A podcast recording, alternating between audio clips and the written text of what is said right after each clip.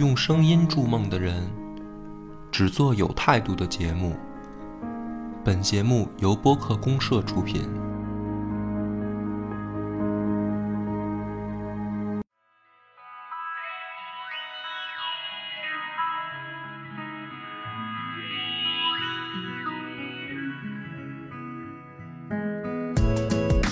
大家好，欢迎收听播客公社的一期节目，我是野史下酒的恶霸波。呃，我是频率 FM 的频率妞儿。啊，大家好，我是发发大王。反正我也是很高兴能跟两位德艺双馨的老前辈啊哎呦 合作这你把我们说到那块儿去了啊？我我才十八，啊啊，那你比我大两岁啊。好吧，为了让我们显得更敬业一些呢，所以嗯我就是说先做一广告对，咱们先把该干的活儿都干了。对对对然然后我们敞开了好好聊嗯啊这期主题本来是聊这个宠物的，嗯，但是这个两个活儿呢，就是 因为大家听到也知道，就是在播客公社下面来放的节目，那么就得先介绍第一个，就是播客公社是什么？嗯，聚合做播客的人的这么一个平台吧。嗯可以这样想，我觉得、嗯可以这样。然后播客公社呢也有一款 A P P 叫就看，如果呃感兴趣的啊，就是说自己也有小电台，或者说自己有小微信号之类的吧。嗯然后也觉得好像想挣点广告钱的，就可以用这 A P P 啊。当然，如果要是做不做音频内容的，那就是咱就算同行了。但是嗯我们这个同行之间呢，啊，还是希望大家都聚到一块儿的。啊、对，聚到一块儿，因为播客本身也在自媒体现在的这个时代，它还真不算最强的自媒体，没错，是吧？但是但是它是最有沉淀能力的、最有力量的一种。所以我我们也是希望借着这么一个平台呢，把这个做播客的这个自媒体人都能聚到一块儿来啊，然后大家一块儿挣钱，行业好了，大家就都好。这个是播客公社，那么我只能介绍到这种程度啊。这那个就看的 APP，其实对于普通用户来说，如果你没有自己的自媒体，不管是视频类的、音频类的，还是哪怕你码字儿写稿，嗯。我是希望有自媒体创作能力的人来下载这个 APP，是因为它其实你把它理解成一个版权内容的交易平台。嗯。嗯，好比说淘宝呢，你是在网上买东西，你买到的是实体的，但是在这上面呢，它其实有广告主嗯。来拍，双方提诉求，然后你付出你的劳动成果去换取回报，是一个非常就等价交换呗。听起来好我认为是专业啊。是 是，我认为是很很理想化的一个形态，对，不管最后能不能成吧，但我希望趁着还有热度的时候，包括越来越热的这个过程中，有越来越多的人去加入进来，好歹你可以试一试，嗯看一看。对对，对评论妞的这个解释好像更专业一些。对更专业更专业。嗯，啊，第二个任务我我们有广告了，对对 这个广告难得难得广告时间到了啊嗯，是一款音箱。咱们特别直接，就不像人家都能婉转一样，就上来就是哎，我们要做广告了，要卖一个音箱。可不嘛。OK，什么样的音箱？这个音箱呢叫小雅，嗯，我我我谁出的？谁出的？哎，这个是喜马拉雅和那个哪儿来的 GBL GBL 合作。GBL 是非常知名的音响音效那个嗯制造商了。对对对，然后出了这么一款小雅音箱，然后别的功能我我没记着，待你配做广告吗？真的，梁波，你 说了半天了。我跟你说，金主爸爸听了这期节目，回头说这期广告费我们先出不出了哎，对对对对对啊，梁波，你把造成的恶劣影响给我们先补偿一下 对的确这个花式广告的这个技能还没有点起来。啊。那这个它是什么意思啊？但是其实我是只记得里面他说有一个功能最吸引我，嗯就是就像那个声音主题，嗯就是就像咱们咱们用手机用电脑不都有是点像高德主题吗地图？那种吗就？志玲姐姐版本。哎，对，它不是有提示音，都有不同的人的声音吗？各地方言什么是吧？的，有林志玲的，有郭德纲的，嗯有石斑鱼的。嗯它这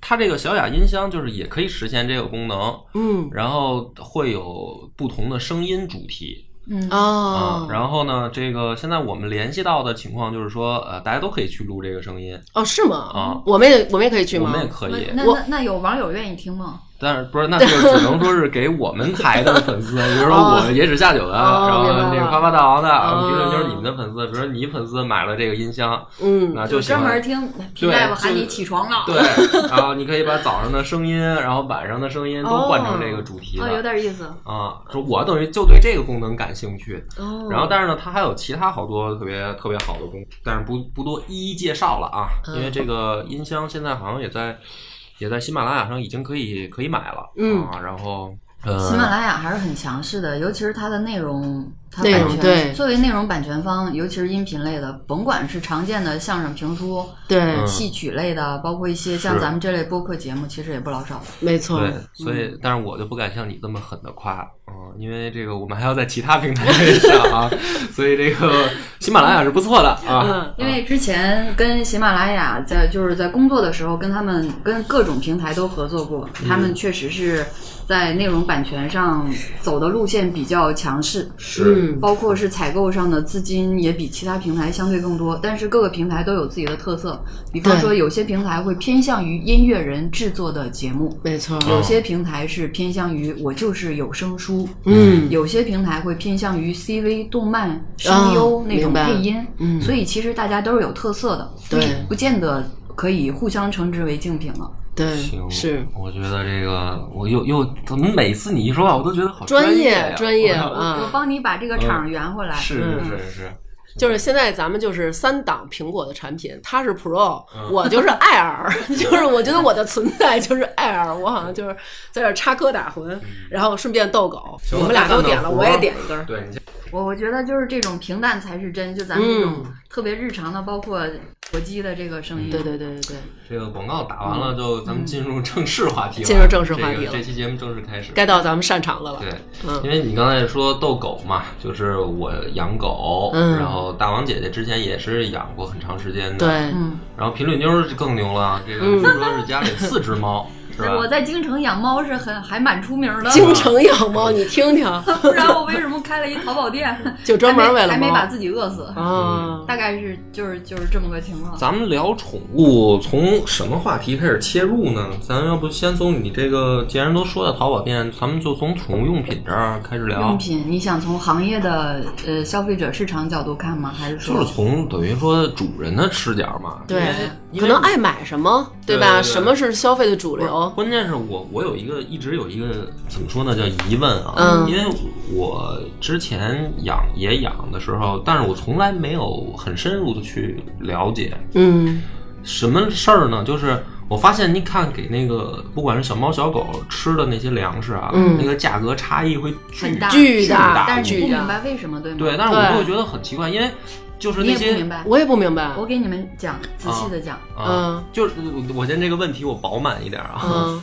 就是因为有的时候，比如说去宠物店，嗯他也会那个店员也会给你推荐，对，然后就是说，哎，先生这款特别好啊，嗯，我特爱吃。天然的什么粮，然后那个你就不行了啊，对对对或者按年龄阶段分，什么小狗、幼犬吃什么，对成年犬这个我。倒是还懂嗯啊嗯，但是就是说他说的那个特好的，比如说有两百多一包的，嗯。是吧？有然后也有几十块钱一包的，嗯，对，然后我就会就纳闷儿，就是说他就是用的什么玩意儿能差出可以这么大的差异大是啊？嗯？而且甚至我最担心的是什么？你比如我现在吧，就是差不多买这个一百多一包的，嗯。就是皇家的，这这不是广告了啊。嗯，啊！就是因为我怕呢，就是说特便宜那个吃了对对对宠物它身体不好，嗯所以我就不敢给它吃。嗯，但是我又纳闷儿，就是说那很贵多的究竟贵在哪儿？对，就就是这问题，就是嗯也也因为也有好多别的这个养养宠物的人，他们可能说我们家这小狗就是吃这几十块便宜钱的嗯也没什么事儿。嗯甚至我还有认识这样的朋友说，我们家这狗不吃什么狗粮。都是嗯自制的，吃自己就是家买点做的。胡萝卜，然后蔬菜对，说我们家吃什么就给它吃什么。嗯，然后我也去网上查，嗯说呢，说这个当然不能吃口味太重的，就是对对对说纯像人吃的菜肯定不行。是，但是说是不是必须吃这个宠物粮或者狗粮、这事儿，好像没有一个什么说特别认定的啊。其实比较专业的角度来给大家解答吧。嗯我也相信是是养宠人群普遍存在的一个好奇的点。对对，因为你看，比如说像我们人啊，不管我吃东北大米，还是吃五常大米，还是可能吃哎，对对对，泰国米或者菜市场的米，其实我是有一个点在那儿。那这个米它好在哪儿？比如东北大米，它那个饱满香；那五常大米可能油多。然后我知道它的点在哪儿，但是这个狗粮其实我们很难知道这是它的点。这对你们作为一个消费者养宠物的人奴来说，相对的是人太专奴 对对太专业他不是养。猫的吗？对猫就是主子。因为是这样的，就是比方说你刚才提到去店里买东西的时候，会有店员向你推荐什么什么天然粮。啊，对，呃，狗粮、猫粮主要分分分成两种，一种是商品粮，一种叫做天然粮。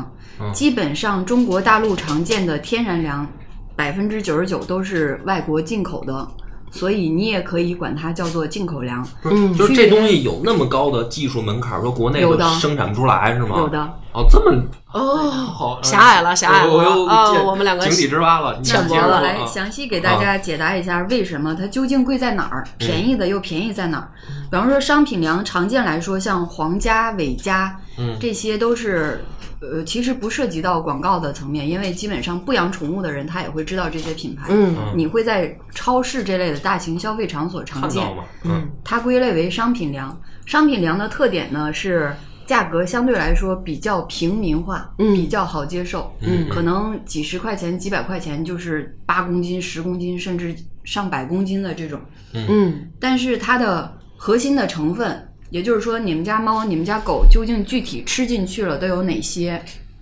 我来给大家说一下：嗯，嗯，肉粉，肉粉。肉粉。对，哦，马铃薯粉，嗯，或者是各种呃风味剂，好听的说法叫风味剂，其实就是添加剂，对，也嗯。叫做诱导剂、诱食剂。嗯。就是嗯呃，增强的我给大家食欲吗？对哦。对，我给大家举个例子，好比说之前人们小时候，尤其是老一辈的人吃饭喜欢放味精，就是我们这一辈，哦，我们吃饭特喜欢味精放味觉得精吃饭特香，嗯做菜特香。嗯冷不丁忽然说，现在开始咱们家做饭不放味精，对你会觉得吃什么都没有滋味儿。呃，对，觉得那个说致癌嘛什么的，那个就理解成人类的风味剂就好。嗯，对于猫狗来说，就是这个道理。增香的。对，哦，然后另外一个核心成分就是价格的差异，贵呃贵贱的核心点就在于中国产的一些商品粮，包括一些其他的进口的商品粮，嗯。它的核心成分都不是纯肉，嗯。呃，有植物蛋白。嗯。植物蛋白是一种，你给流浪猫、流浪狗吃了之后，它们会胖，看起来胖乎乎的，哎，嗯。觉得我们家小区这猫吃这猫粮挺好的，嗯。可可胖乎了。嗯。但其实这种植物蛋白是猫狗身体不能吸收的。哦。哦呃，翻译过来白话讲叫虚胖，不叫死壮，哦，明白了，就是这意思。哦，而真正的进口粮，它贵在哪儿？它的肉质比较纯，甚至是百分之九十以上都是纯肉类，因为百分之百是很难达到的。从技术上来讲，嗯呃，好比说像巅峰的冻干儿、渴望的猫粮、狗粮，它为什么纯？纯到在当地的加拿大这些生产地区要符合当地的动物保护组织嗯的各种要求，不管是官方的还是民间的。嗯然后同时，第二个要求达到人类可食用级别，就是说这这狗粮，嗯你饿的时候直接捧手里自己吃，嗯，对你没有任何危害，还特有营养。呃，反过来说，就是国内这些人还吃了都就国不行国内的呃，有些东西 小动物吃了都不行，人。人吃了可能就虚胖，嗯，虚胖，所以像国外的一些粮，如果有些听众自己家是说白了比较有钱，长期吃的好粮，你有些会觉得我们家猫挺壮的，我们家狗挺壮的，但是没有说像什么小区里面的流浪小动物那么胖乎。嗯。他可能也在好奇，是我的粮吃的不够好吗？其实未必是这样，因为动物本身和人类一样，足够健壮就可以，嗯。不是说体积、体型、体重要达到多么胖才代表它真的健康。那样可能更有问题，对。比如说在代谢上或者什么的，只要你吃的好粮进去之后，消化吸收的是动物蛋白、动物脂肪、嗯。就可以，这是对它最健康的。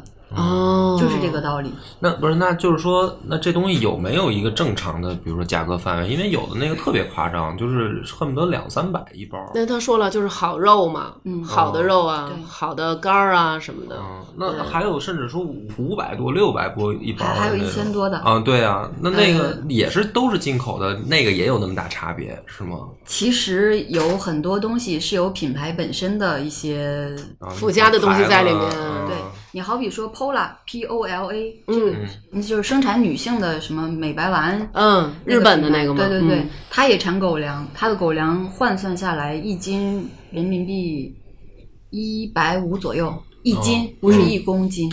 哦，那挺贵的呀。对啊，那你说它是金子做的还是什么做的？吃了有美白的功效吧？这种就是白毛宠物适说合。呃，基本上大部分知名的品牌，像渴望啊、什么闹啊、购啊，然后什么海洋之星，英国产的、美国产的，然后伏魔，加拿大产的、瑞士、比利时、新西兰产的，其实它核心都在于肉纯肉的食材成分至比有多少。嗯嗯有些是百分之七十，然后余下的添加一些什么马铃薯粉，然后一些维生素、植物纤维、粗纤维，哎这些是那要你要这么说的话，那比如说我就给这个狗吃这个大米，然后拌肉，这样呢，那不是比比狗粮肯定更直更直接吗？那保证都是真肉啊。我跟你说，我见过猫和狗对谷物类过敏的情况，并且案例还很多。哦哦，大米属于谷物，哦嗯还有一种极端的情况就是肤质过敏。哦，就跟人似的，它得吃那种特制的。对，像很多猫粮、狗粮，你会仔细看，你要仔细研究标题和正文的介绍。嗯有些不会标，比方说伏魔三文鱼蔬菜狗粮，嗯嗯或者是伏魔无谷物嗯，三文鱼鸭肉狗粮。嗯你觉得它们俩的区别，消费者就根我本都没听懂，我假就是装听懂它里面有一个无谷物在里面。哦对嗯它的核心在于无谷物，无谷物的呃宠物粮相对要更贵。哦然后有一些添加谷物的，像美式这些会添加一些大米呀、什么的，相对来说价格会稍稍低一些。就同样同等规格、嗯同等食材，嗯都是三文鱼的，价格差间差间大概在三五十。哦，哦，好吧。这是还真，因为它这东西让我有我我有天自己在那算账，就是说，如如果我给这狗喂纯的这个米饭加肉，嗯都比那便宜。我觉得这个其实不是这个对这个东西了解的这个程度的，而是金钱限制了我们的发 挥。想象力对，确实是这。样因为我做这个行业之前，也是我也是消费者，我也会好奇。有时候买包渴望，哇，好家伙，四只猫没几天吃完了，是，嗯。哦，觉得哦，快七八百了，挺贵的。那下一回买一包五百多的，嗯。然后其他品牌，就心里老在平衡这个价格。我。看我家这个狗倒是没有说挑食，比如说，呃，我给它吃一个月 A 品牌，嗯。然后我说我换成 B，它倒也没有什么挑啊或者排斥，嗯，然后但是有人就跟我说说完了换不了了，会挑食，啊对挑食啊，那种是就是说我如果比如说他挑了，嗯那会不会是 A 因为加了什么东西，就跟就跟人哦上瘾似的？那那倒不会不会是吧？对，主要是呃，宠物粮上为什么分那么多种口味？是因为宠物比人类更容易对某种食材有偏好性。嗯嗯，就好比说，像有些狗就喜欢吃鸡肉，嗯有些喜欢吃牛肉、猪肉这类的，嗯它会有比我们更容易产生偏好性。这种偏好性产生的时候，就产生了你一种换粮，从一个品牌跨到另外一个品牌换粮过渡比较难的时候。嗯所以 一般来说，换粮有两种方法，嗯就是正常的新新的旧的混在一块儿，哦一点儿点儿增加新的嗯比例就行。然后另外一种就是比较比较严苛的断食法，就是说白了饿它几天，就是总归会吃。啊对，这这个在宠物医学上也是成立的，也有这种方法，但是是应对比较极端情况的时候才会采用。嗯，是是是，那咱们再再问问啊，比如说，我看好多人现在给那个宠物做美容，嗯然后做那个美容的时候，就可能会给那狗染头，你知道 吗，而且你知道吗？就是他们，我我个人觉得，就是这个东西，可能我们人染的时候都尽量的少染，像那个，比如说经常能看到那种，尤其是白色的狗更多啊，可能左耳朵染成一对，左耳朵染成一色儿，右耳朵染成一色儿，然后几个爪子染成一个色儿，然后尾巴染成一个色儿，然后就是会觉得。这个是为什么呢？还要给狗做美甲，嗯。然后给狗穿小鞋什么的。之前对对对对对，然后之前我也看人说过，好像这样其实并对它的手未必是并不好。对，关键是因为我养的柴犬嘛，然后嗯。有朋友就跟我说，说到夏天应该给它剃了。嗯。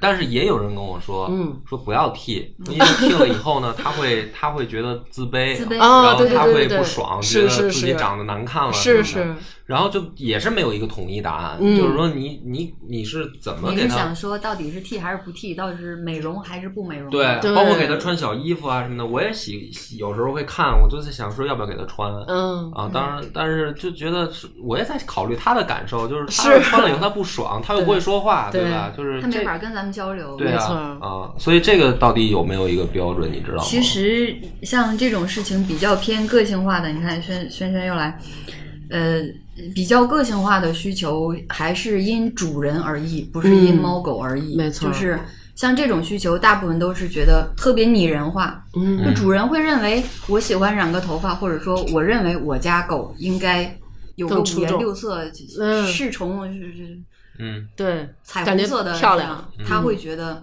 那是他主观认为的，但是可能我们会觉得，就白色狗就让它做白色的狗狗就好了呀。嗯嗯。所以说，但是对于剃毛这件事儿来说，嗯一定要谨慎选择，不管是猫还是狗。尤其是猫，情绪上更敏感一些。嗯除非你是得了，比方说真菌类的皮肤病，这种是必须要剃毛的。是嗯嗯嗯如如果是只有那么几块儿一小块儿，你可以局部剃毛，但如果是蔓延到全身，就尽量还是全身剃。对，因为这种情况下，你对于药物的吸收不是很好，就毛发有阻隔嘛。就是说如果不生病的话，尽量不要剃呗，对是这意思吧？对，因为我觉得其实不光人有性格，就像刚才皮绿妞说的，可能主人你会有主观的意识，给它穿什么不穿什么，但是其实小动物也有自己不同的性格。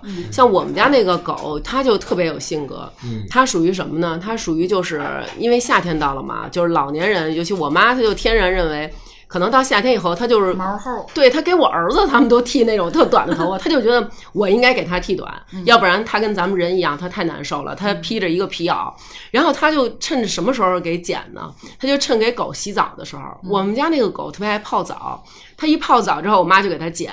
剪的时候呢，它不像头发要稍干一些，剪的时候其实你才能看出层次嘛。我妈就湿的时候剪，嘎嘎嘎，一块一块。对，剪完了以后给我们家狗剪的跟梯田似的，你知道吗？就是你摸起来是一棱子一棱子一棱子那种。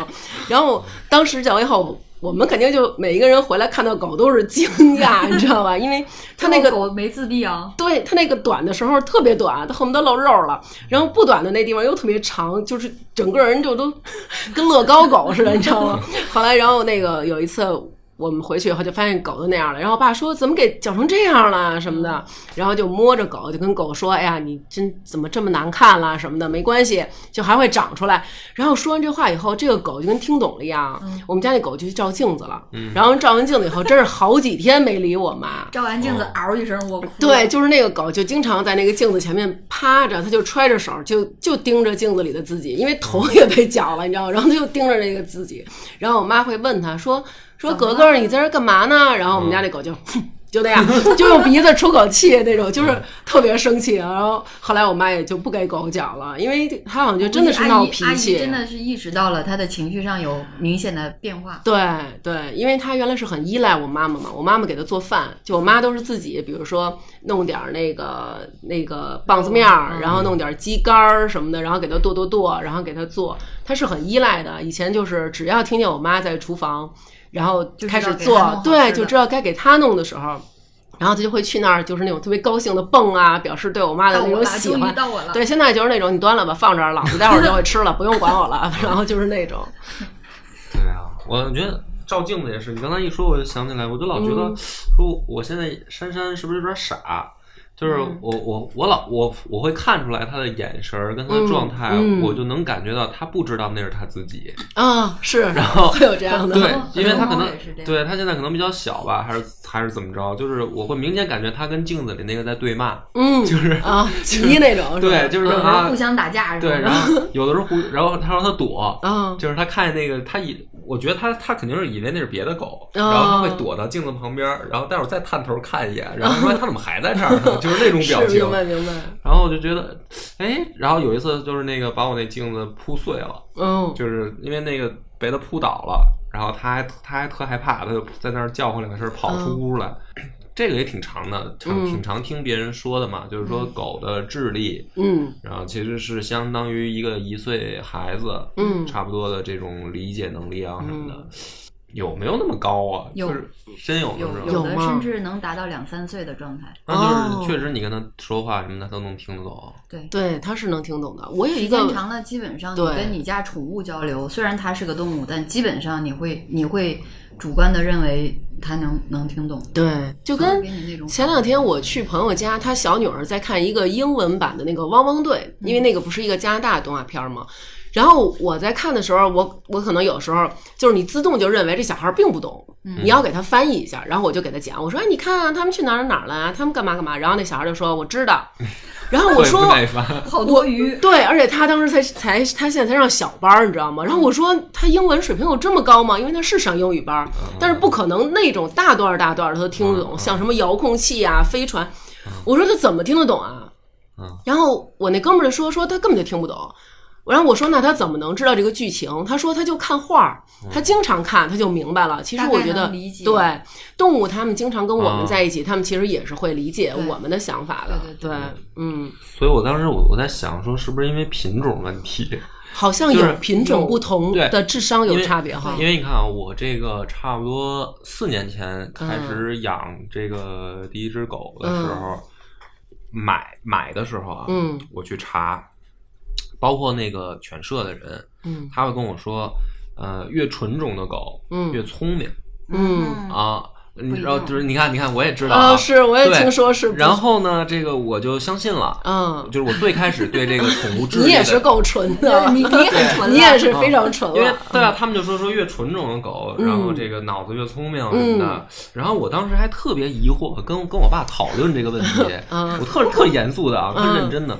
我说这个为什么狗跟人相反呢？是我说对啊，然后我说我说人不是应该说混血更聪明吗对混血的，然后说血血统离得越远对对的，对对不是应该生的孩子越聪明是是是？我说这狗真有意思，嗯这个还是反而越近的越聪 明。你你爸没说你，你也挺有意思，你也挺有意思的，没有，然后我没有，我爸说是啊，说 对，我爸一家里都很纯。然后我爸说：“对呀、说这事儿还真是挺奇怪的。嗯然后后来就是等于过了两三年，嗯然后那个当时有一前女友，嗯，然后他就跟我描述说嗯他小时候养的他家里那种土狗。土狗，因为那个女朋友是农村长大的，嗯然后呢，他就跟我说说这个我们家那狗好聪明啊，嗯然后说你跟他说什么他都能懂，然后还是就是各种描述啊。我说你家那狗什么品种啊？他说啊对，他说没有品种，就是土狗啊，就说农村哪会养什么品品种狗的呀，是吧？我说哎，我说那不对呀、我说 我说那他怎么能这么聪明？我说他应该是一傻子才对。后来他因此跟你分手了，是吗？没有没有，然后没有，他也很纳闷儿，他说。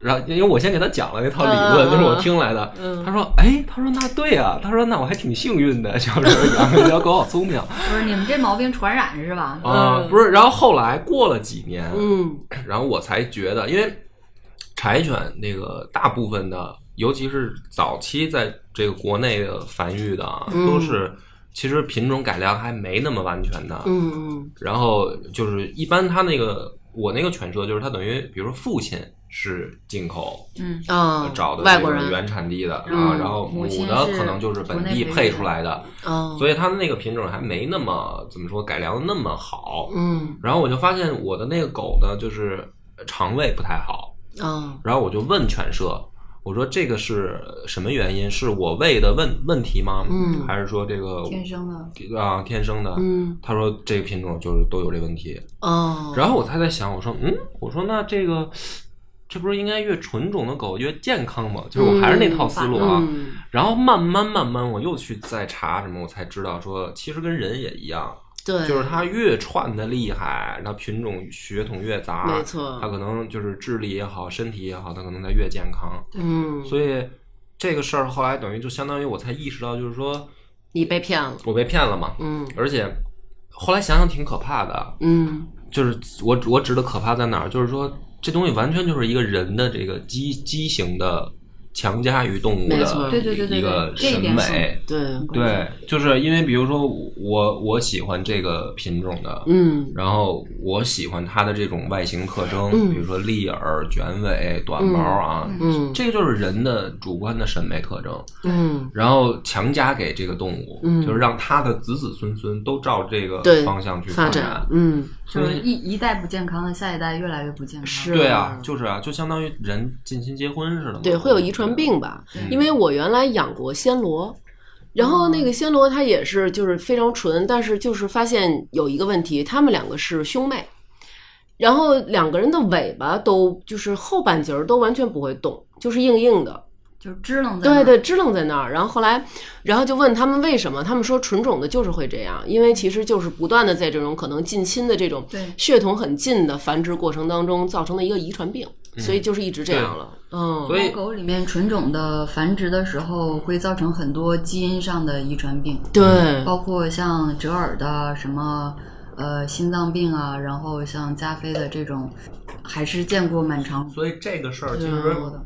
给我触动还挺深的，因为我刚开始养的时候，我会发现这个价格啊，嗯买狗的时候啊，嗯价格差别会非常非常大。嗯。就是比如说你要买这个纯种的柴犬，嗯。当时我买的时候就差不多一万左右这个价格嗯。在浮动，然后你知道这种你第一次养的时候，你就特别担心它不是纯种的，嗯。你知道吧？因为嗯你想，就是说说不好听一点啊，就是说你养一个不纯种的，你得物有所值啊。对，然后你可能几百或者几几千你就搞定了，是是。然后你花上万买一个，你就特别担心它不是纯种的了。对，然后你就要肯定要去网上先做大量的功课，嗯。就怎么判断这个小狗它是不是纯种，嗯。啊，然后要从它父母开始就判断，啊。然后包括它的身体特征，它小时候嗯。你怎么判断什么的，你就等于了解好多嘛。然后后来我等我反应过来这个问题的时候，我就在想这个问题，嗯。就是你看啊，这比如说大王，如果是你的话，嗯。你是愿意要一个纯种的，但是它特别贵，嗯。而而且你明你现在等于明明确知道嗯，这个会很健康。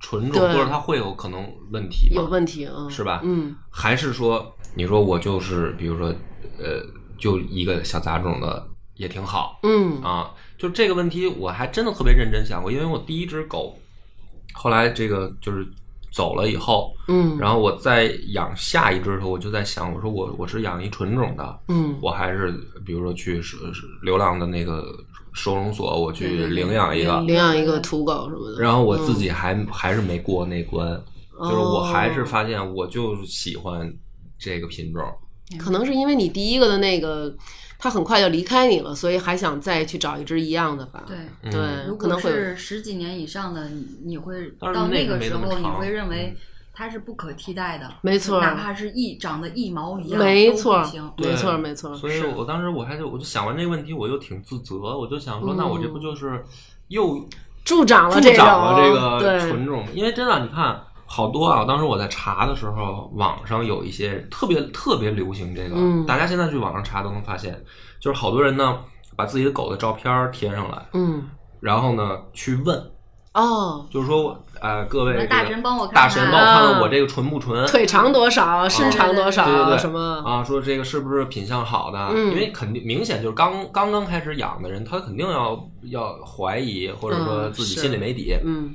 然后呢，有的人啊，就是那个结果嘛，你就往下翻呗。嗯有的人就是贴上来那个，就是我连嗯不懂的我都看出来，明显是是一个不 纯的啊。然后呢，底下我就看别人给他回说：“您这个好好养吧，说这个可能只值五百、啊！然后那个他底下可能就挺气馁的，说去你大爷的！就是说 说我这是真的，没有他他那那那个倒我倒没见过说死掰的嗯啊，就是说哎呀，我这个三千可能四千买的，哦，然后呢说只值五百，然后说只值五百，然后还挺觉得挺气馁，是。就他本来以为可能超着这个哦。便宜了，因为因为你纯种的可能要一万嘛，然后他等于哦。三四千买，他觉得哎，我结果打了眼，了，这就跟还真是是不是这意思？就是这意思嘛，就是说他结果打眼，然后他还挺气馁，然后底下有人说好好养嘛，都是动物嘛，哎对对对啊就是嗯，你就别想那些了。哎是，啊。然后也有的人呢，就是相反，我得找他们去，是吗？没没有，有的人相反就是什么呢？就是说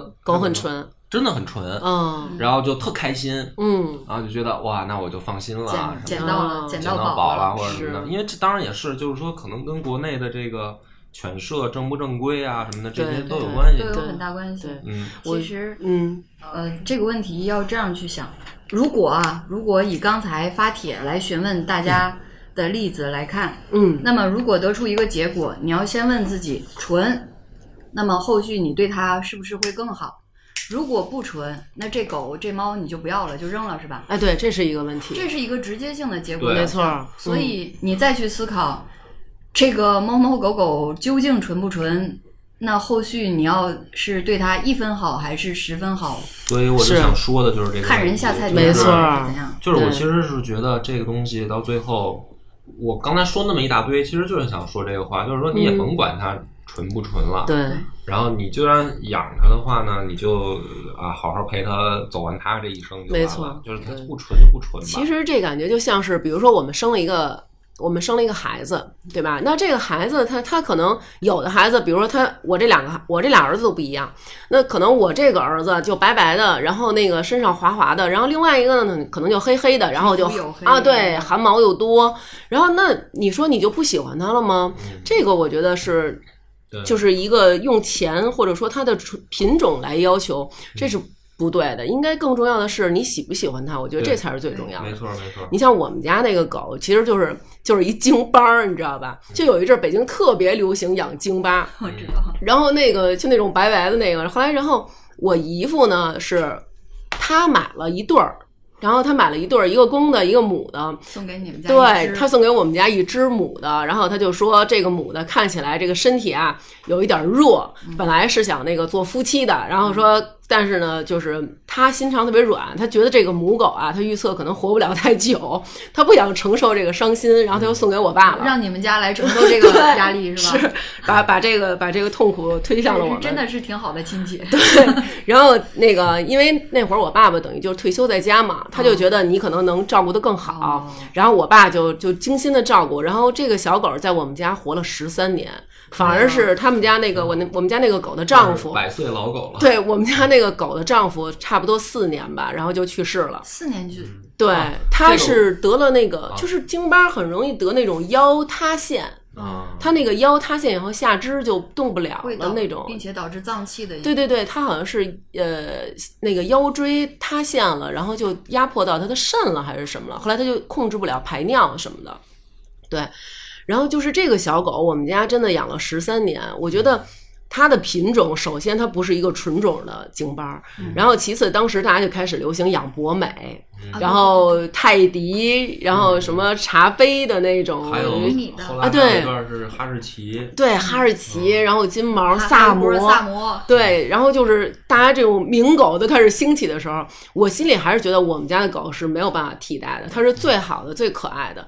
因为我们在说起自己的宠物的时候，其实你脑子当中都能想到它各种的眼神、各种的表情，但是没有的人，大家是就是想象不到。就没养过的，对对对就是感受不到，就像有时候我们看到朋友圈里有一个朋友，比如说 PO 了一个他们家的猫，或者 PO 了一个我们家的他们家的狗，然后就说：“哎呀，好可爱呀、就是他在跟我交流，他的眼神在说明他嫌弃我。然后我们看的时候就是哪儿有啊？这不就是一猫吗？眼神呆滞，或者哎呀，我们家的狗今天我生病了，它过来摸我，然后他的眼神中透露出来关爱。对对对，然后我们就想哪儿有啊？这不就是一个狗吗？然后人家说了，说养猫是这样的，这个肯定评论妞儿更更更知道啊。嗯我原来也养猫的时候，然后我也觉得啊，这个猫没事儿过来，它招我一下，嗯然后那个是不是看我看我这个开不开心啊，或者嗯它想表达什么？嗯然后我一朋友告诉我说，说你想多了，嗯说他过来碰碰你，就是看你死了没有。对啊，然后就是、啊是吗？真的说就是他确定那个喂他的这个人还活不活着，然后你活着了，啊他就放心了，他就知道我还有吃的，他就是是吗？是，就是从严格的宠物行为和宠物心理学上来判断，尤其是猫，嗯就是时不时的，比方说，尤其是你睡着了，小气，嗯或者是很少在你不常睡觉的时间段忽然睡着，嗯猫可能会特好奇的过来闻闻味儿，然后哦看看你，嗅一嗅，或者是抓你两下。嗯，这是真正是在检查你挂了没啊？我哦我晚饭还没吃呢。哦，是这样。对，你 你第一次听说啊？啊，对我第一次听说。其他日常生活中一些，尤其是猫跟你之间的互动，其实更多是它来说白了就是来骚你一下。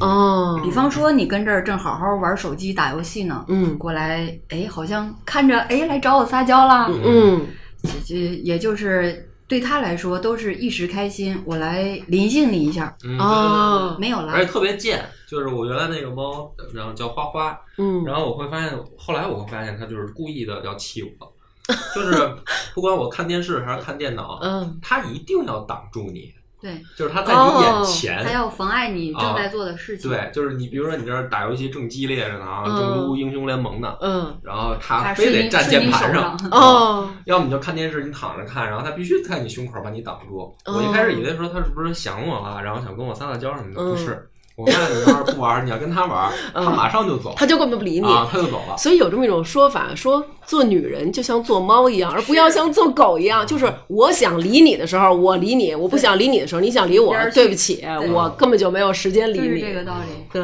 特别贱，而且所以就是聊到这儿，我才发现，就是说真的是有性格之分，嗯有就是同样的，比如说都是狗，然后并且嗯同样的品种，还是有性格之分。是，就是我发现，尤其是我现在这只跟我原来那只，嗯原我原来那只就是攻击性巨强，嗯，然后就是养它以后，前前后后给我咬了五个人，少了不少朋友是吗？还是 有？有有朋友，然后也有路人，哎，你说这个是性格问题吗？是呃狗的性格有问题吗？有一些是天生的，就是嗯比较、说白了就是攻击能力会比较强，对哦呃狩猎天性还有一些残留。哦，是然后它就真的是比较特特别凶，哦就是你看，你比如说，你看现在珊珊来来朋友来我家，嗯他都是特别热情的上去跟你打招呼，跟你玩儿，嗯，对吧？嗯，待会儿你把我这毛衣给我抱一下啊，已经给我勾了一大窟窿了。还有我这羽绒服，好好好好。然后，但是呢，那个我原来那只叫蛋蛋，嗯它就是完全相反。他是拒绝外来的。对对对，你一进来他就开始呲牙，就开始叫，哦然后你要敢离他近，他真上去咬。就是，哦然后我像我那帮朋友芳儿他们都说说你丫养这就是一疯狗 可能养了一藏獒。也不一定，对他来说，呃，要分情况。但是通过你的描述，我觉得他是在护你，哦对，在他的角度翻译成我们的话，就是就护犊子。嗯哦，有可能。不管是你是他眼里的食物，还是说你是他眼里的同伴，还是朋友，还是主人，总之你所在的领土神圣不可侵犯，对，嗯。嗯。一切外来的皆是而且你就特别操蛋的，就是发现你没法跟他交流，嗯。就是比如说当时我交一女朋友，嗯。刚带来我家，嗯，这狗就跟疯了一样，嗯。就是非要跟人干。然后我说我说哎呦我说兄弟，你说这是我的，你你你，我说兄弟你可真坏事儿，我说你太可气了。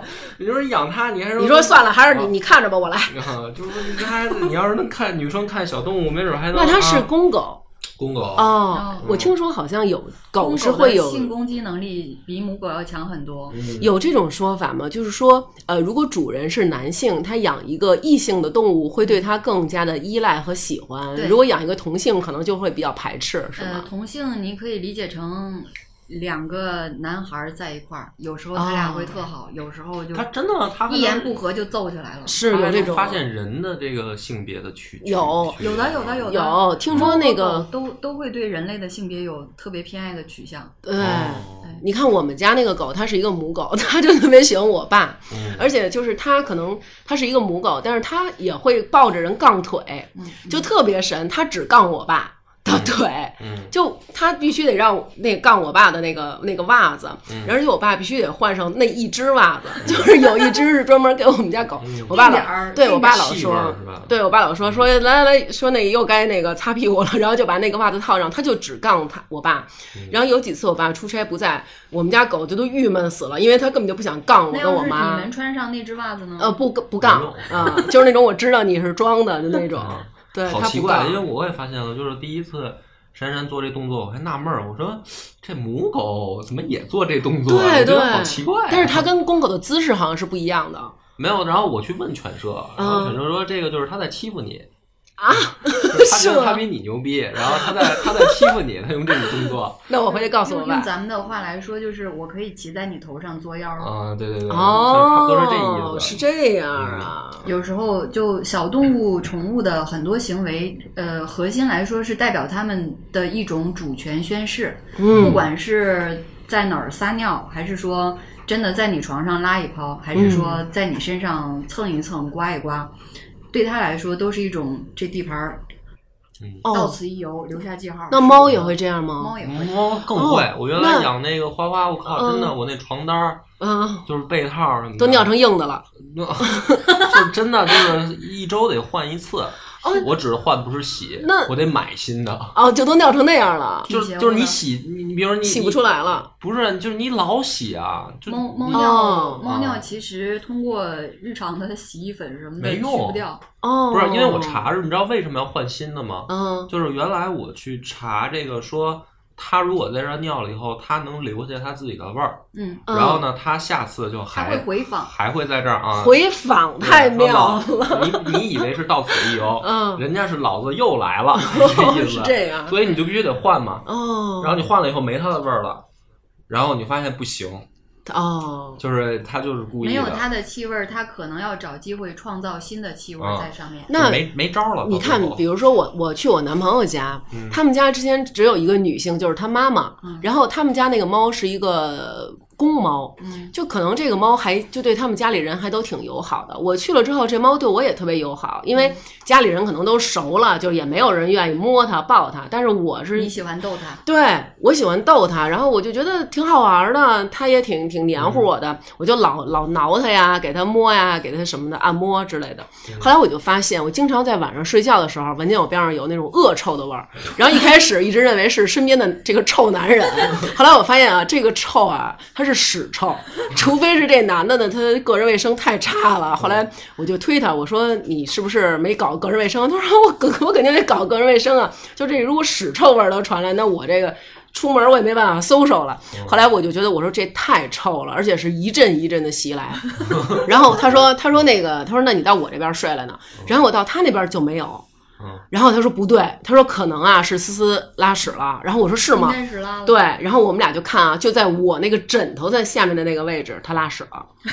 然后不是然后他还自己把那枕头又给它盖上吗？因为不是因为那个床那个床垫儿它就下我枕头下边就是床垫，床垫下边就是就是他就可以走过来嘛。啊后来我就发现他总在那个地方拉屎，然后我就觉得他是针对我，他可能对你 可能是针对没有，我。我也觉得是，我觉得这猫它就是会会针对，我不知道原因，但是我会感觉它就是在针对我。有可能吧，有时候在一个固定的位置拉屎，是它对猫厕所、猫砂什么的不够满意，这个我哦能，这个我能解读出来，嗯这个我能解读出来，就是有时候是真的是带着情绪对。这个我哦我这个这个我知道，嗯但是有的时候我觉得它就是在故意跟我作对。嗯呃，比如说啊，比如说这个呃，把东西弄到地上，嗯然后我觉得人家别的猫，就是它也知道说你不高兴、生气了，嗯它起码就是先躲你一下，嗯，然后你一说，它先停止它的犯罪。然后我们家那猫就是真的迎难而上，照照着眼儿，你知道吗？然后就是看着你不能 看着你缓慢的把它推下来，然后就是你过去，它也它也不怕，它就躲在一边儿，嗯然后你摆回来。嗯，这东西，嗯比如说是一个不怕碎的掉地上，你摆回来，它再过来，再看着你，这猫上辈子是不是一个训练守门员的教练啊？猫都这样，啊就尤其是像我们女生扎头发的那个发圈儿，对，呃，像这种小瓶盖儿，嗯总之就不能正常的嗯，让它好么样的对，平放在桌子上，嗯必须在地上。嗯，对，所有的东西后来后后来你的生活如果习惯说瓶盖必须在地上，嗯。遥控器、发圈、小玩具、小老鼠必须在地上的时候，你会发现你们生活巨和谐，啊啊因为在地上的时候他就没兴趣，不会再碰了。哦，它甚至会放在原地，你搁那儿放一个月，他都不带，他都看不到。嗯，是，我觉得刚刚你说的那个猫砂这个问题啊，我觉得也是让我觉得挺惊讶的。就是我姐们儿她们能有各种的猫砂，什么木头的猫砂，然后我之前认为猫砂就是沙子，就是马路边上有工地搓点沙子，因为我小的时候，你想八十年代那会儿养猫，就是那会儿经常家里会有那种，比如说盖个房呀什么的，会有那种对，会铲一点沙子，然后也没有那种感觉说可能多长时间就得换了，就感觉哦呃，我爸就去换了，我都不知道。然后直到看我姐们儿每天还得铲屎什么的，然后我就说你这是干嘛呀？她说你给它铲了，要不然厕所多脏啊。然后我才知道原来猫砂有这么多的讲究。然后那天呢。我就把那个做女人要像做猫这个呀，跟我男朋友说了，然后就是我在那儿待着，我也不理他。他说那个，你看你啊，我在这儿就是干活儿，你也不张罗过来，比如给我按个摩呀，给我倒杯水。我说这个做女人啊，就像像做猫一样，我想理你的时候就理你，不想理你的时候我就不理你。我说你看我就要像思思一样，然后刚说完啊，思思就到那厕所那儿，他们家就是那种传统猫砂，白的那种，哦，然后那个猫就到那个猫厕所那儿，一个手撑着盆这边，一手喷着那边，咵就开始 开始使劲儿，而且尿的声儿巨大，然后 对，然后他就说你就这么尿吗？后来我姐们儿跟我说，她说其实如果要换另外一种猫砂，就不会有这样的情况，而且不会有那样的味道。对她说猫砂的讲究特别多。是的，然后我说有这么多讲究吗？她说真的。她说你知道双十一的时候，如果我喜欢的那个猫砂，如果就是打折嘛。他说：“我就买四五六袋儿那种的，然后那个快递的那个人往我们家扛的时候，扛到上面都是那种恨恨的眼光，你知道？然后我说这个猫砂还有这么多讲究，有猫嗯砂分很多种，但是它的工作原理其实是相对来说更整洁、更方便于人类的生活嘛。就嗯至少我们不用去街边铲铲对沙。嗯嗯然后它的核心功能一是吸水，嗯。因为猫是排尿的，嗯。并且那个尿里面有猫尿酸氨，对哦人的呼吸道是有刺激性的，啊，是吗？就是氨水的氨，哦，就是那个字。嗯。所以有一些人，呃，比方说容易呼吸道过敏，尤其是像换季的时候花粉过敏什么的这类的呼吸道有疾病的人群，嗯。特别容易说一闻着猫尿味儿当场就不行了，哦，哦，就觉得刺痛发痒。哦，然后还有一些体质就肤质容易过敏的，就可能浑身红肿啊什么的，狗狗的也这样吗？猫狗都一样。一样啊。哦对，这种是过敏人群，所以猫砂它最重要的意义，一个是吸水，一个是分解或者是吸收异味儿。嗯，因为这个对人类生活干扰太大了。猫的和狗的排泄物，它的异味儿，它跟人类的粪便还不太一样。嗯人类的那个味道，时间长了是可以散的，嗯猫的和狗的是不会散的。哦这就是为什么有些公猫在你们家你们家床上撒完尿，第二年下雨 雨季，你会发现那床垫儿上开始嗯反反味儿了。哦，它是历久弥新。所以他们的那个遛狗的时候，在公园里边的那个草坪，嗯就是他们的信息交流的地方，啊，你知道吗？就是你每次留言去板，对，就是去遛狗的时候，当那一片那个花园草地的时候，嗯你会发现它这个一一一路先在那儿留一个自己的言，然嗯后一路就这么稳固。看看都 哎，群里有什么消息今天谁哟？今天就跟你老李家谁逛就跟你逛朋友圈一样，其实啊就是。你你说的这个遛狗也是，其实我经常能在小区里看见遛狗的，有的那个阿姨呀、遛狗的时候啊，就是其实完全就是姐儿几个在交流。但是我发现孤独的老年男人，他们遛狗的时候，那真的是把这个狗当做灵魂的伴侣。有一天，我们我们院有一个叔叔啊，就那个叔叔之前我也说过。他遛那个狗，然后当时已经快接近中午了。那叔叔可能是大爷，就是想回家了。然后，但是那个狗呢，并不想回家，可能是六性正浓呢，这正交流看微信呢。然后大爷就说：“赶紧回去吧，这都几点了？”说：“我真是一大早就出来了。”说：“怎么没时没色儿啊？你看看我这陪你，一大早我就出来了，遛这么半天，一大圈还不行。你看那谁，花花、芳芳、三角都回去了，就剩咱们了。我这回去还得弄饭呢。然后大爷就说：“你这还不赶紧着什么的？”然后大爷就自己往前走，然后那狗根本就不理他，就是爱他们说什么说什么，就走自己的。然后大爷走出三步，然后就停下，说你两句你还不乐意，你瞧瞧什么的，我这一天的就陪你。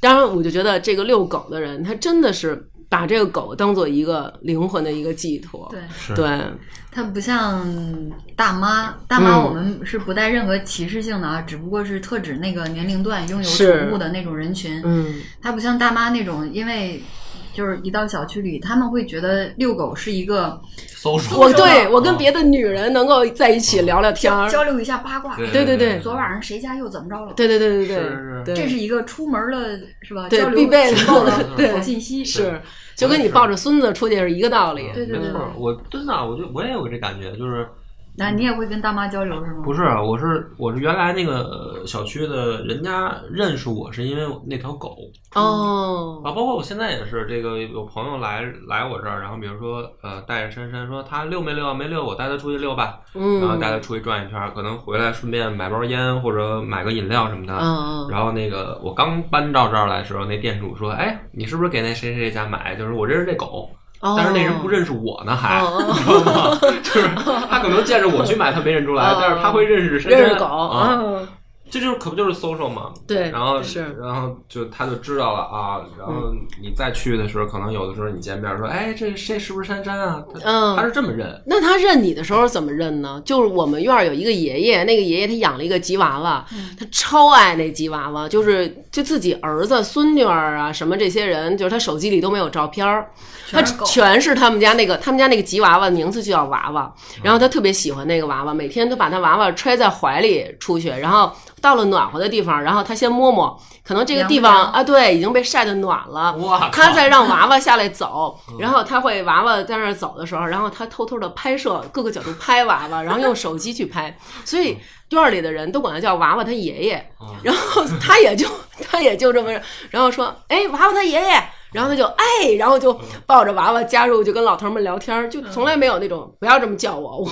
我是一个人，我有名字，就都是娃娃他爷爷。我我是我孙女儿的爷爷。嗯对，就是娃娃的爷爷。挺好嗯。我我店的顾客和粉丝也叫我手妈，因为我家老二叫刘一手嘛，哦，所以叫我手妈。刘一手还行，好像大家会给宠物起名字也挺逗的。对，比如我有一个哥们儿，他特别爱吃饺子，然后他就给他们家还那个狗起名叫饺子，然后就觉得这个饺子简直了，就是太可爱了，就想到饺子就觉得，哎呦，我天哪，这心都要酥了那种。经常跟我们描述，哎呀，我们家饺子又怎么着了？但是在平常人看起来就是。不就是一个狗，对啊怎么样了吗？嗯对，是，所以咱这期可能养动物的人听着会津津有味儿，对，但是没养的可能会没养的觉会觉得哇，早就一群神经病。早就关了，已经对已经换台了。对对对，是会有这样的。听完广告就完了，说对你们这期最精彩的是广告，然后后面到真正开始聊正题的时候人不听。对，其实我觉得这个宠物啊，现在发生的情况很多，有好多那种丢宠物的，我们经常能在朋友圈看见。比如说有朋友说：“哎呀，大家帮转一下重重金。”前两天我看有一个人，他们家狗丢了，然后也因为那肯定势必养了这么长时间，有很深的感情，都是一万块钱悬赏那种。嗯咱们不管多少钱，就是其实丢失一个动物的这种心情，我觉得就跟丢孩子丢孩子是是一样的。我妹他们家养了一个狗，然后那天呢是拴着出去了。出去的时候呢，然后我姨夫呢，等于就是带着孩子还带着狗一起出去的。这个时候呢，孩子摔了，然后姨夫抱孩子的时候呢，就是给孩子掸土，这个手一掸啊，那那狗圈儿就松了，那狗就自己跑了，等于是那狗带着他这个人拉着的那个绳儿一起跑了。当时正在春节那会儿，然后你想晚上得放炮，然后我妹就是天天在家就是以泪洗面，各种哭，然后到处喊不回来了，喊不回来了，各种张贴那个广告，然后让大家帮转微信啊，或者说微博什么的。结果这个狗还是杳无音信，差不多到了破五的时候，然后有一个人忽然登门了，然后就敲门，然后我妹一开门就看见是他们家的狗，因为已经跑那么多天了嘛。可是那个狗干干净净的，而且身上还带着一种玉液的芳香，然后是被好心人就被捡走了就是被这个人捡走了。啊然后我妹当时觉得特感动，然后就说：“哟，太谢谢您了，就是给您点钱什么的，就是您给我送回来什么的。”嗯，然后那人说：“啊，你也不用送回来，就是其实我也没有那么好心眼儿。这狗我本来打算自己养的，但是你们家这狗太能吃了，而且把我们家所有地上放的能咬的东西全给我咬坏了。你也不用给我了，我还你吧什么的。说其实真是挺喜欢的，说但是太闹了。估计他其实出发点是真的想自己眯下了，对对，但是他确实照顾的挺好的，但是后来据说真是给人家毁的不善对，所以人就给送回来了。嗯，所以我觉得其实出门还是真应该给狗就是拴上一点儿，对对，这样还是安全。那个狗牌儿什么的，写上联系方式。对对，最起码对自己的宠物是一个保障。原来我还查过，就是有那种定位器，我差点想买一个，后嗯来嗯后来因为我我养的这狗好像都不太喜欢戴什么项圈啊什么这些东西，都不喜哦欢，都不不喜喜欢欢。会觉得勒猫狗都不喜欢任何形态的束缚。哦就跟咱们好多人不喜欢穿高领毛衣似的，会觉得我这脖子这儿太勒了那种感觉。有些猫嗯，穿上你给它弄的小裙子、小外套，不会走路了是吧？会当场石化。啊对，就就僵在那儿那种，对叮叮那种的。你一推它就吧唧就倒了，哦它站都站不住。有些猫是这样，有些猫是倒着走。哦，哎，我听说猫特别爱舔塑料袋儿，是吗？对，是这样的。为什么呀？就是它只是单纯的舔，也是好奇，因为它喜欢那个材质。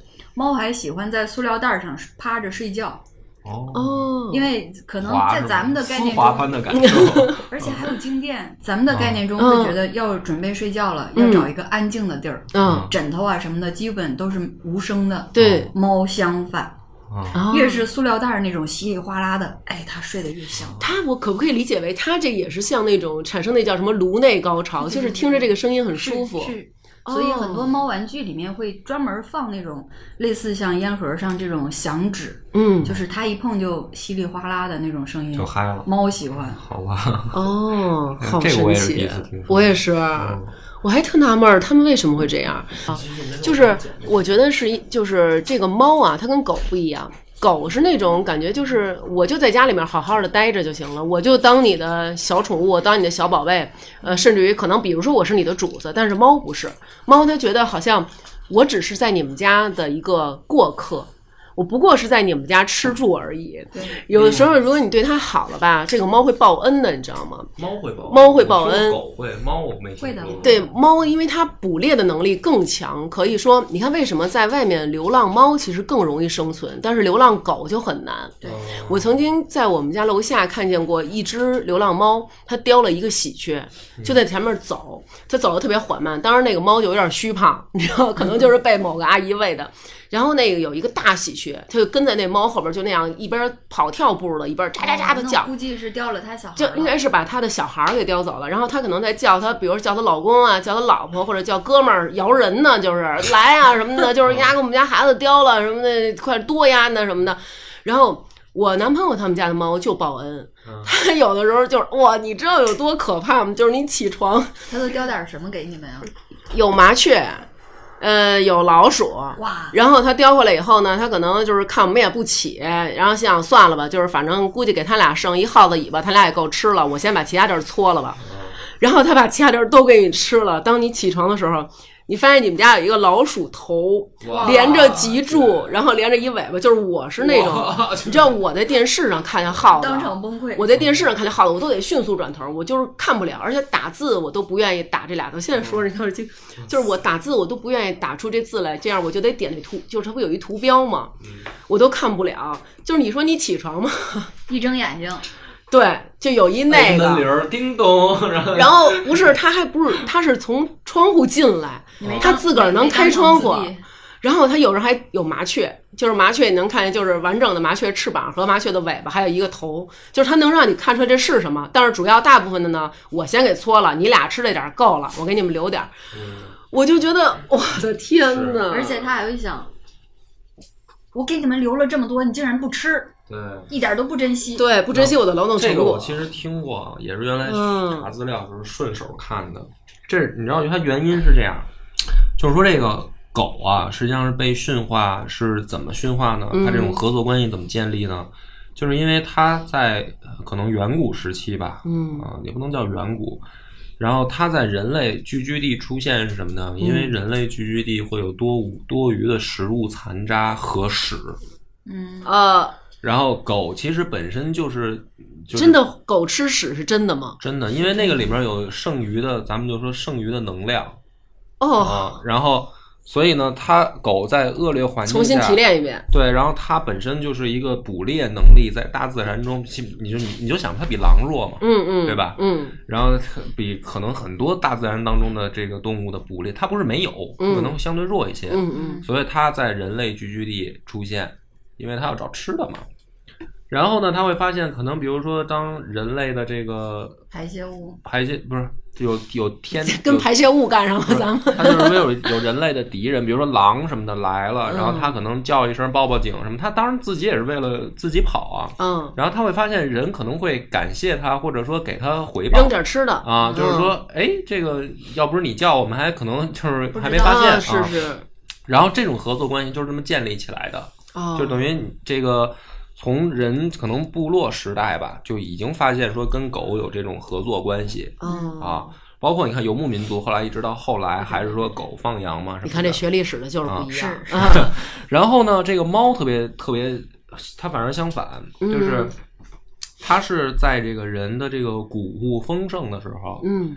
然后呢，猫因为它不是吃谷物这些东西，它不是逮耗子嘛，嗯。那是因为你人的这个储存的粮食多了才闹耗子。嗯，对，所以它到这儿来，它不是你给它食物，它是我到这儿打猎来了。对对对对对，然后呢，就是人就会觉得说，哎，它是不是是跟我们要产生合作关系？其实，在猫的那个概念里，它跟狗不一样，就是狗是你给我吃的，嗯但是猫是我只不过到你这儿打猎来。哦，虽然我也在你仓库里面趴着，嗯然后但是咱俩没什么关系。但是咱俩没什么关系。就是人的理解就是跟按狗那一套，就是狗嗯你来了，你不是跟我就是有合作关系了吗？嗯是吧？然后我给你吃的。嗯猫不这么理解。咱们就是它的一副本，上咱们这儿打怪来了，对就是这意思是吗可以这么想。哦，包括日常咱们在家里面和宠物呃和猫宠物猫一块儿共存的时候，呃，在他的世界观里面，他也是认为这个房子你跟我是平等的，我们都是住户而已，嗯，就没有说哦你是我主人，你要负责每天给我开罐头。No，、嗯没有，完全不是这样。哦，我允许你在那张床上睡觉，嗯，你真的要感恩猫。哦，是吗？是的我听说猫还有那种，就是你不能把你的手压在它手上面，它会不断的它的手 它得落在你上面那种。嗯我有一次就拿那个我一个阿姨家的猫实验，他们家那个猫就把爪子放那儿，然后我就压在上面，然后那猫就就抽出来压在我上面，然后又压在上面，我们俩这么玩了一会儿，然后那猫急了给我一爪子，就是 你这个这么没规矩愚蠢的人类那种。如果说有一只猫愿意让你的手停留在它爪子上面的话，这猫对你是真爱，哦，是吗？他可以容忍你，哦就好像谈恋爱找对象的时候，哇，这个男人可以包容你的一切缺点。哦，是吗？那要遇上这样的猫，得好好珍惜了啊。是的，我听说猫还有好多呃奇怪的一些举动，比如说像原来我们家那个猫，它特别爱擦地，就是我们家那个猫它特别爱擦地，尤其是那个公猫，就你只要掉地上一个袜子，因为袜子有时候我们脱了就扔地下脏的什么的，然后捡起来再扔洗衣机里，你只要掉地上，它就用俩前爪摁着跟一休似的，嗯咚咚咚咚擦，然后它屁股撞到一个东西以后，它转身儿，它就只擦这一溜儿，对，它就它就特别喜欢擦地能那。个。擦地机吸器，对，它特别爱擦地。然后呢，而且这个公猫它是特别有绅士精神的。另外那个母猫不是它妹妹吗？那个母猫每次啊上完厕所之后就从进猫厕所了，人家母猫在厕所里啊，它把那盖儿撩开，它看着人家尿，尿完以后那母猫走了，它过去拿爪子帮人家叭叭叭给盖上。对，它给盖上，然后就是超级爱干净的这么一个，然后可以，对，这猫挺好。然后它还有一个特点，就是你隔着它的时候，它会配合你装笑，就是发出一种哎那种的笑声。嗯然后我一哥们儿家的猫是什么？他们家那猫啊，从小啊就是用那种奶瓶儿喂大的，嗯，所以它呢特别爱吃奶。到长大了以后就开始吃猫粮，不吃奶的时候怎么办？他就嘬我那哥们儿那小拇指。就是从我那哥们儿真是从小到大这么十几年一直让他嘬，那小拇指都快 变形了，你知道吗？就每天晚上这猫走过来就是一扒拉它，就是拿手这么一搭它，该吃奶哎，就搭它那个吃奶那手，就一搭，它就知道该喂奶了，就是来爸爸喂奶。你回头让他给他买一个婴儿奶嘴儿呢，试试。就是真的，我觉得猫它们会有好多特别奇怪的一种它举动。猫这种大部分都属于行为残留，嗯就是比如呃，尤其是最常见的养养猫的人，可能会觉得这乱拉乱尿的行为不要持续太久，因为你会发现对，改不了，养成习惯，嗯，根本就改不了养成。习惯就是很难逆转的。哦，如果是偶尔的，比方说一些猫和狗，狗也是会通过在乱拉乱尿的这些行为来告诉你，我现在身体不舒服，这是它生病的时候一些信号和特征。嗯这是比较少见的情况，但是如果说持续性的、定时定点儿的在某一个床品啊、枕头边儿、嗯或者是墙根儿定期的排泄，那就是我真的那会儿养对我有意见了。什我那会儿什么方法都用了，嗯，一开始不是说有那喷喷那个空气清新没剂，用拿八四根擦本没用，就有各种方法嘛。真的什么招儿都用了，就是什么跟他谈话，嗯啊，坐坐坐那儿聊你，下回是这样，你说你不是尿吗？老子也尿，用我的尿味儿盖住你的尿味儿。那他们那我估计家就真的没法那我就估计真的是没人能来了 啊。然后包括凶他，然嗯后这个快速清理洗，嗯，当时那猫绝育了吗？没绝育啊。呃那那尿你是正常的，哦，哦因为公尤其是公猫，母猫多少也有一些撒尿是一种求偶天性的行为，他那是对你有所表示他就，是梁波你没有 get 到。它就是要到处散发它的气味儿。嗯呃，在没被成为宠物之前，嗯它是这样来留下痕迹，然后来哦招其他猫过来跟它交配。哦，因为它就在我的地盘儿留下我的气息，然后嗯等着其他的猫过来或者路过的时候，我们来一发。来一发还行。那我还有两个点啊，我特想问，就是因为一开始我养那个小猫的时候，我们家那个猫还没有到那种成熟阶段，然后它就就小奶猫对小奶猫，然后它就死掉了。然后那个本身它好像是身体有点问题，嗯然后呢，我到后来有一次晚上睡觉，我就听见那个外边有那种就是猫闹猫的时候发出那种叫声，嗷嗷嗷嗷的。然后后来我就跟那个，我就跟我朋友说，我说，哎，我说外边一老太太哭。他说哪儿老太太哭啊？我说你听外边就是特像老太太哭。他说大姐，他说那儿闹猫呢。他们为什么要发出那么凄厉的声音啊？那个声音大部分是母猫发出来的，嗯、母猫是通过这种声音来叫公猫，意思是我 Come on, 对 baby 我准备好了。嗯哦是这样啊对，嗯，hurry up，哦，我就是想问，因为我觉得应该是，就是我以为是我朋友说那种，他说这个那个母猫在那个啪啪啪的过程当中其实是很痛苦的，是所以它才会发出这种叫声啊。合着不是？它它分为两种，母猫的叫声，一个是求偶的时候，就是那种非常凄惨的，甚至像谁家小孩挨揍了那呃，种。对对，我觉得就是老太太那种。这个是在求偶，其实但不是在交配。交配的时候，其实更多是有一点攻击性的叫声，哦，因为呃学术性的来讲啊，我们不是小黄片儿，也不是小黄台。嗯公猫的在交配的时候，它的丁丁上是有倒刺的，哦，真的吗？对，就是那个东西，对母猫来说，整个过程都没并快乐都没有享受，哪有快乐没有快乐，没有享受，没有任何好受的一点点体验。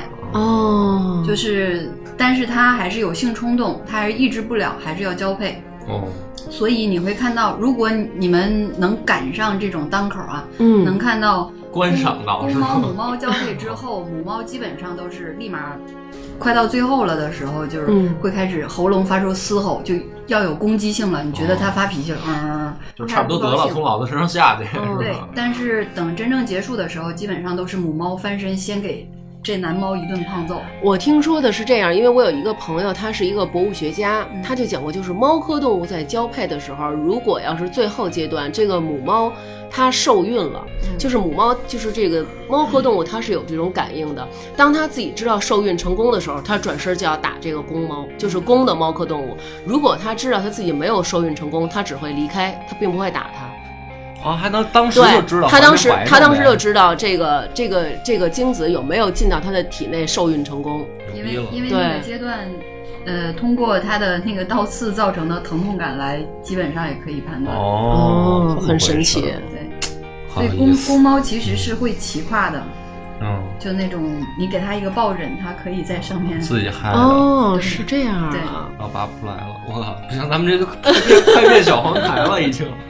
所以就科学科学养宠物吧，然后尤其是猫，要最好尽早的考虑去绝育，一般在啊性成熟一岁以后。对对对，去做绝育，是是，要不然公猫会一直尿你，母猫会一直叫你。聊聊到这儿，我才想起来，我还有一个还有任务呢。还有什么任务？就是说我那个给给珊珊找男朋友这事儿嘛。啊，你要在这儿征婚吗？对啊，就是我为什么说这期聊宠物呢？哦明白了就是还有这个目的。啊，其实主要是啊征婚征婚对，是嗯我这个我家这个狗呢，呃，差不多快成年了，一个老父亲的心态，真是是。是，觉得琢磨着是该给它许珊珊爸爸给你征婚呢。人家了。嗯因为那天去宠物医院，医生也是这么说，说这个动物呢，要是不打算生的话，尽早做绝育嗯，啊。所以我想的就是挺纯的。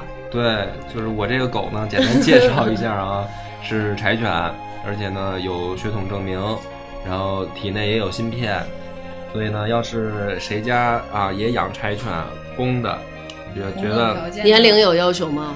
年 年龄嗯。别太大吧，啊，最好是一一两岁的吧。嗯。然后要有兴趣的话，咱可以留个言联系联系啊，回头我我联系你。嗯，挺好的。嗯，真是啊，这是利用节目征婚了。啊！平平大夫现在也还是单身哦，就是我的，你也可以争一下吗？我节目听众一直都知道，我这平大夫是母胎单身，啊从生生下来就你看，所以今天这个完全是一个征婚节目。你把这期标题给我改了啊，就是我一个作为一个有伴侣的人来听你们两个征婚。嗯，行，那反正今天该达到的目的也都达到了。嗯然后咱们这一期就到此结束了。然后希望朋友们多多留言，然后有什么问题咱们都可以交流后续。如果在这方面再有疑问的话，如果可能，我们就把一些疑问尽可能的专业化的去给大家说明白。是因为确实养宠物的话，呃，会有很多常见的误区，对包括像狗粮、猫粮这些，怎么着就那么贵？对其实到现在每一天顾客也都都会问问我。还有那妙鲜包什么的这种东西，是不是应该经常给吃？然后应该是直接给吃包，还是给和在那个猫粮里？这些东西其实也是其实还有好多问题没聊到，我觉得。对所以咱们可以展开，可以单独没准这个还会有下期。就是咱们这么着啊，咱们呀暂定看珊珊这回求偶怎么啊样，顺不顺利？没求上，咱们再录第二期，然后继续求对，如果下回没怀上呢，再录第三期。牛是逼了，这直。到一直到他成功生孩子为止。对对对，然后成功生孩子，咱聊一期育婴，好，那感谢大家的收听，拜拜。拜拜。再见。